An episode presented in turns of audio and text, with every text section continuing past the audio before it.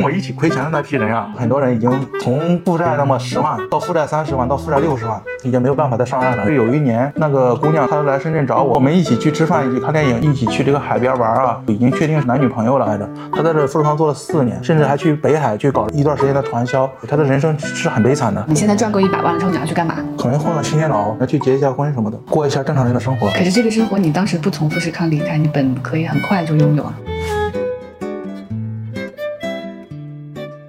大家好，我是西西。今天睡前聊天的嘉宾是我之前在视频里推荐过的 UP 主旧真。一句话说旧真的故事：富士康打工十年，三十二岁时从富士康离职，去年做日结工时，因为跟黄子韬的一段对话冲上微博热搜。姓名：就真，年龄：三十五，出生地：河北保定，大学：武汉工程职业技术学院，毕业年份：二零一一年，第一份工作：在富士康做技术员，一千二百块钱一个月，最后涨到了五千八百块钱底薪。第二份工作：新媒体运营，四千四百块钱一个月，我只干了二十天。第三份工作：全媒体运营，七千块钱一个月，干了十天。第四份工作：保安，四千一百块钱一个月，干了三个月。第五份工作：我那个当了保安之后就没有工作了，偶尔会去打日结，工资一般都是一百五十块钱到两百五十块钱之间一天。做过快递的卸车工，也去工地上做过清洁工，还要去工厂里做一些简单的机械相关的工作，对，还有送外卖。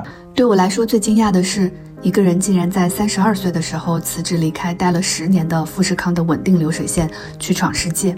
果然，他的闯世界好像是升职加薪的反义词，最后去卸快递当保安去了，一天两百块钱。直到他当日结工的时候，出现在这档综艺里，并冲上热搜。那个黄子韬。那你们如果不干的话，我会接着干完。我今天晚上就会再聊一晚上。你别干了，再回去。你别干了，我来都来了。说实话，兄弟，我们真的很想干一晚上，但是我觉得我们真的熬不动。我们得先慢慢把这个时差调整过来。我们要早起早干早结束，因为我没有了身体，我赚钱有什么意义呢？我觉得上了那个车总得干一晚上吧，是吧？是这样，我我是这样想的，我可以一直换，我换到一个我可以一直干下去的一个一份工作，我相信一定有。我是一定要找到一个我做这个事情，即使再苦再累，但我喜欢。我无所谓喜不喜欢，我为了生活而已。所以，那你跟黄子韬的那段对话是发生在这段时间？二零二二年的年初，我那会儿是在那一片混嘛。他们那个执行导演找到我说，可以参加一下我们这个节目吗？我觉得也挺好的，因为我小的时候有一个梦想，就是当导演。他们那个执行导演就跟我说，你帮我们去找一些场地啊，找一些人吧。然后我就真的去免费的给他们打了几天工，就去深圳不同的地方去问问一些这个能不能用一下，能不能合作一下，就是干了一些这样的事儿。我在里边，我其实是挺好。起的挺享受的，但是我了解到那个执行导演一天睡四个小时，但是月薪只有七千块钱的时候，我就觉得太累了，就也不是你想做的工作，不是我想象的那种，知道吧？你想象的是？我想象的那种导演就是坐在那个镜头前面，看着监视器，咔喊一声，哇！我是 以为导演就是干这个的，结果是没想到他是分很多种，分执行导演这个导演，而且我问那个导演呢，我问他干了多久了，他说干了十年了。哦，当时我就说这不行啊，你这干十年还没有我在富士康拧螺丝。这么多呢？我拧螺丝的话，我是有空调的。我们那个车间是二十一点五度恒温车间，是很舒服的一个状态。你这每天要等着明星过来是吧？觉都睡不好，每天吃快餐，包括一些刚刚毕业的大学生、实习生，那些小姑娘就在那个剧组里当制片，一个月可能只有三千块钱，每天睡觉的话也就是四五个小时，他们干的也很开心啊。那些艺人来了之后，他们会很兴奋。有一个执行导演，在我跟他聊了天之后，过了没多久他就辞职了。我们那个场景拍完了之后，他会等着把那些设备运走。我。是那会儿也没事我就在那里旁边跟他聊天。我说你觉得这工作有意思吗？这一点意思也没有啊。我说你是多少年的？他说九五年的。我说啊，九五，我感觉你跟我是同龄人，就意思就是他很老嘛。后来不知道他干嘛去了。你参加那次拍摄可以拿多少钱？两百，是不是很惊讶呀？不止一点，只有两百。后面又参加了其他的综艺吗？没有参加其他综艺，但是我去年年底不是拍了个纪录片嘛？他们通过那个视频来找着我的，就看一下一个灵活就业者当保安过得怎么样，拍了一个非常正能量的片子。在富士康流水线上的工作和执行导演这样的工作，在你看来，你更愿意去干哪个工作？那执行导演呀，在富士康的话，主要是我不喜欢，人家是有喜欢做机械的那种人的，我就有很多那样的朋友，他们现在跳槽到华为的派遣工，一个月工资好像有十。六 K，我是做不到的，我不可能对那一个铁让我怎么样怎么样。我在富士康拧螺丝的时候，主管说：“你们呀，平时的时候不要老是想着谈恋爱，你们要把这个机器当成自己的老婆啊，每天要呵护它。”我他妈心里想，这不傻。是拍综艺滑稽，还是在富士康跟模具谈恋爱滑稽？都差不多吧。那会儿我就觉得我每天都在跟那个机器在摔跤，他们会比喻成把机器当成自己的老婆。我说我每天都要去跟那个机器摔跤，就是因为我那个工作是需要一直这个手要举着，这个手是不停的动的。导演跟我说的是十二点在那里会跟他们见面，他让我六点就去了，然后十二点没来，到早早上七点才来，一百人都在等着几个人从酒店过来，而且不敢催啊，就是很滑稽的一个事儿。那次在剧组近距离的接触了艺人跟明星的感觉是什么？他们就是跟平常人一样。后面有人来骂你吗？王思聪不是说过吗？所有的什么真人秀啊，都是有剧本的。他们后来让我去补拍一个在大雨里边干活的镜头，想更感动大家，我拒绝了。我说不行，我不能再配合你们演了。你最喜欢的一本书是什么？了不起的盖茨比，还有村上春树的一本书《挪威的森林》。你是不是看过很多电影？对啊，我在高中的时候看了一个电影叫《无间道》。我感觉这个拍的真好，一个人当卧底，三年之后又三年，最后还被打死了。我就那会儿就想，是不是以后当个导演啊？但是我把这个想法跟我的同桌说了之后，他就笑了一下午。因为那会儿我是一个很内向的人，而且是农村的，很自卑，就被嘲讽了一个下午。他觉得我是很土的一个人，不应该有这么文艺的这种理想的。你觉得你是文艺青年吗？不算是吧，我是一个很豁达的人。我喜欢杜琪峰跟王家卫，王家卫的主要就是装逼嘛，他就是拍一些自言自语的那种。我看了他那个电影叫《东邪西毒》，就是一群人在沙漠里坐着自言自语，配那个话外音。我觉得这个真的没有看过这样的东西，因为太新鲜了。呃，我以后也要搞这个，就老是有这种想法。但是后来去富士康了。对。我高考失败了，我那会儿是要考北京电影学院的，还有我前面那个女生，我们两个约好要考这个，结果高考完之后，果然大家都考得很差，我就去了那个武汉，然后她好像去唐山，我们两个其实还有暧昧一段时间。对她嫁到了呼和浩特，去内蒙古考了公务员，当了一个狱警。然后我的话，我是在深圳的富士康拧螺丝，肩膀上扛着祖国的制造业。当时我就觉得我们两个天各一方了，是吧？虽然地球上这个进度差不多是一个，但是可能这辈子没法见面了，是挺伤感的一个事儿。富士康这批人会在深圳成家吗？会。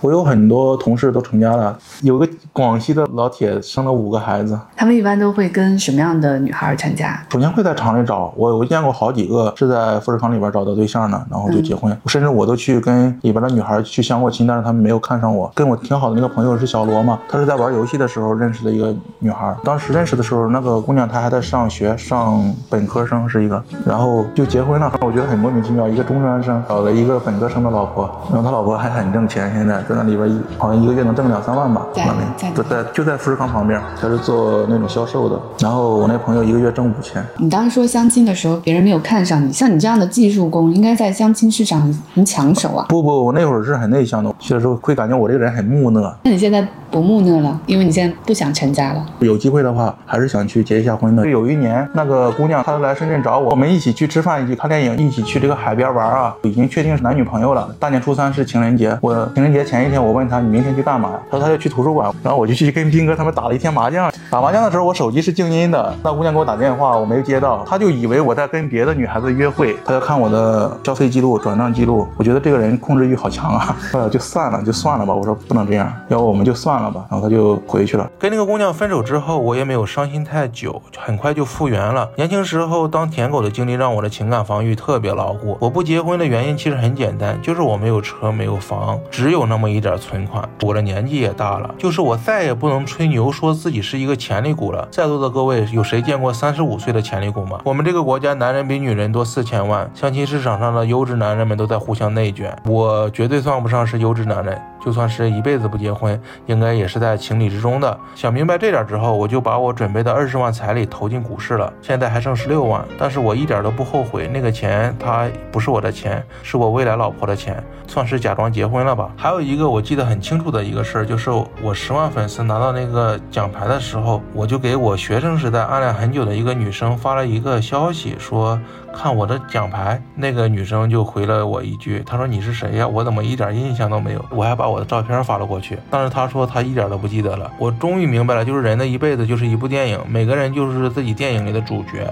有的时候我们会觉得自己也是别人电影里的主角，但是实际上不是，我们可能连个配角都算不上，可能就只是一个路人甲。你喜欢深圳这座城市吗？在深圳待了十几年，喜欢啊，它气候很好，然后它节奏很快，就适合那些搞钱的。地铁也挺快的，深圳的女生也挺多。深圳女孩只知道搞钱。你离开深圳的时候最不舍得的是深圳的什么？没有不舍得，那个话不是说挺好吗？是离心机吗？不是，他可以把他不需要的那些人甩出去。你说深圳吗？对。你是深圳需要的人吗？我觉得不是特别需要吧。真正需要什么样的人啊？需要那种要给这个城市创造价值的人，至少要交个税吧。我都没交社保了。这些工厂的年轻人，刚才你说是变得越来越少了，对吧？对，很少了。现在他们都去哪儿了呢？哎呀，好惨的！我在深圳一个俱乐部里摆椅子嘛，帮他们摆椅子，一天可以挣一百块钱，然后。我遇到一个小女孩，零零后，她那天来的很早，她问我：“你们这里招人吗？”我说：“你问我，你这抢我饭碗呀？”她就说她已经很久都没有工作了。我就跟她说：“我这个一天才一百块钱。”她说：“我给我八十，我就干。”当时我就很震惊，我说：“感觉我如果不把这个工作让出来，就感觉在我那天真的很难受，你知道吗？虽然她的人生跟我是一点关系都没有的，我一边摆椅子一边跟她聊天嘛。我说：“你是从哪儿来的？”她说：“她从观澜，就是也是龙华区的一个地方。你咋不去工作呢？”她说：“她的工作找不着。”当时我就我说：“要不下次你来，我给你分五十。”就是这个本来是我一个人干的活，但是你可以来帮我干一点，然后我给你分五十块钱。后面他来了吗？没有，可能找着了之后就去别的工厂里拧螺丝了吧。你难受原因是觉得现在年轻人太不容易了。对呀，我说怎么会这样呢？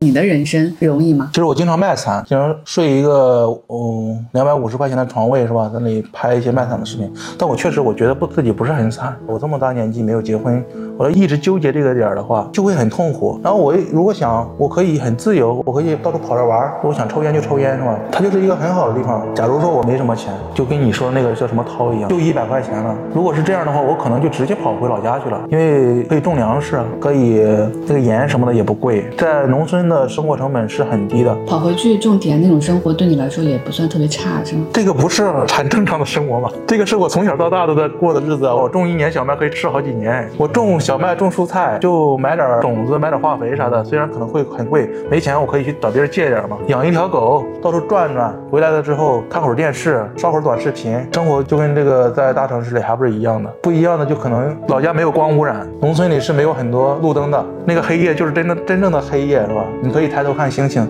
看得很清楚。你在外边，你在北京，在深圳，你抬头看，你看不到的，因为这些灯光太亮了。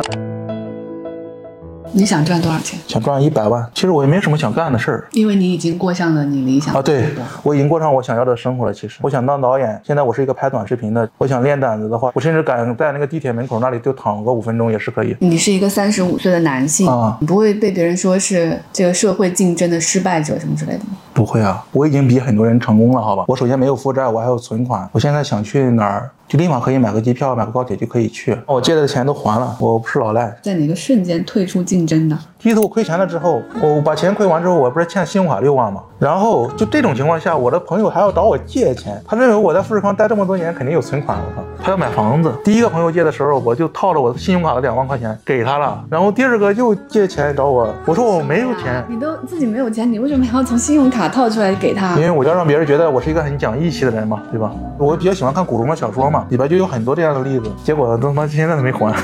后边那个人找我借钱，我说我没钱了，他就会说一些阴阳怪气的话嘛。我说我真的是亏了很多钱，然后就没有借。后来我爸爸他知道我亏了钱了之后，他直接把电话给挂了，他甚至没有安慰我一下。我那会儿已经对父母这个亲情的话已经彻底失望了。不过有个朋友挺好的，他借给了我六万块钱，把那个信用卡还上了。不然的话，我现在真的是我会越混越差的。我在富士康打工打了一年，我每个月给他五千块钱，就省吃俭用的，刚好一年给他还上。跟我一起亏钱的那批人啊，他们已经就很。多人已经从负债那么十万到负债三十万到负债六十万，已经没有办法再上岸了。那我的话我还好，我掉下去就被朋友拉上来了。我感觉你的人生里面就面临过很多次跌落下去，跌落下去，跌落下去。啊，可能就是在你看来是这样的，但我觉得话就是很正常的事。你现在赚够一百万了之后，你要去干嘛？可能换个新电脑，要去结一下婚什么的，过一下正常人的生活。可是这个生活你当时不从富士康离开，你本可以很快就拥有啊，你要 付出这么大代价。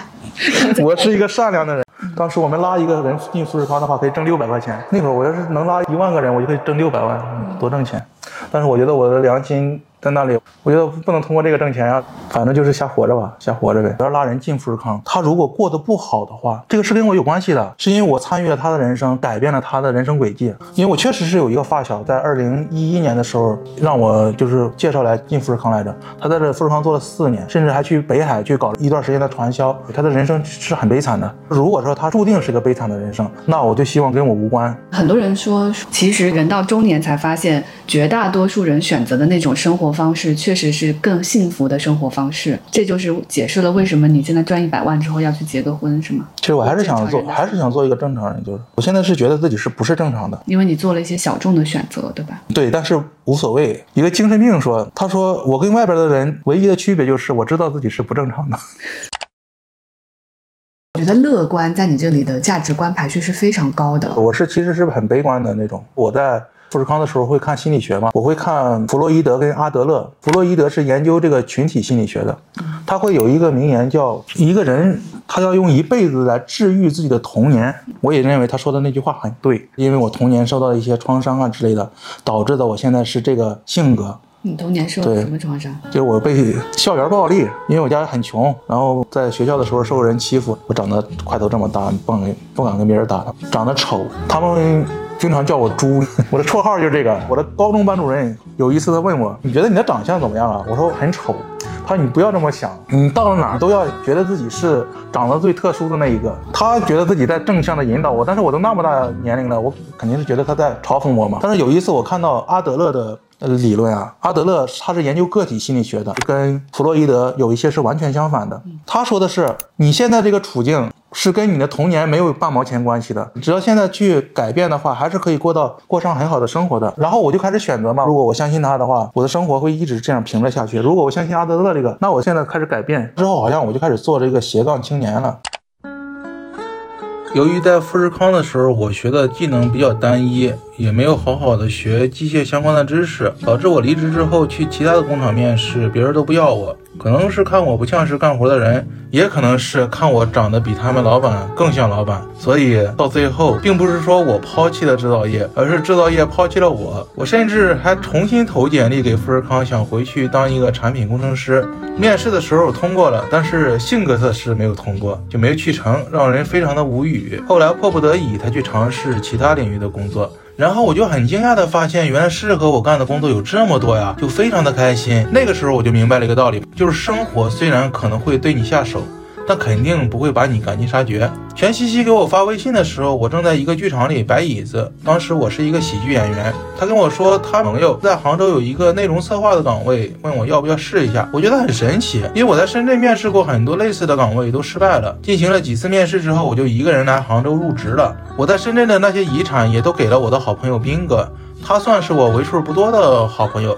我走的那天，他还在村口送了我，但是我没有跟他说很矫情的话，也没有说以后还有机会再见这样的话。因为我知道说这种话什么用也没有。我想起了我在大专毕业的同学聚会上说过的话，我跟大家说不要伤感，我们很年轻，以后见面的机会肯定会有很多。但实际上那次聚会结束之后，我们就再也没有见过面。杭州是一座很美的城市，有雷峰塔、灵隐寺、有西湖醋鱼、芭比馒头，当然还有各种灯火通明的写字楼。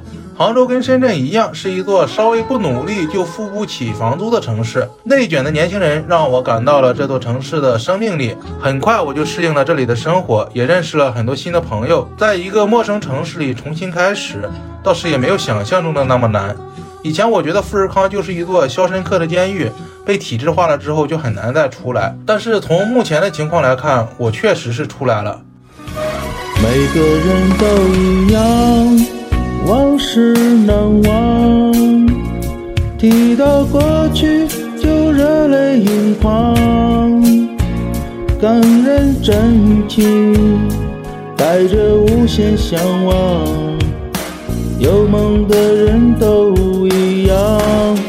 回想我一路上走走唱唱，有时快乐，有时候感伤。可是我依然带着深切盼望，希望有天成功再往北方走到南方，寻找一个理想。哪怕真的就是一个人去闯，带着你的祝福，还有简单行囊，当做我失落的避风港。不管有没有人喜欢我的歌唱，我都愿意继续飞翔，继续分享。月亮给我思念。星星为我照亮，高歌的人不再彷徨。在我落泪之前，我会依然坚强。再多的苦，我想也就是这样。远眺爱的方向，前景已经照亮。有梦的人不会彷徨。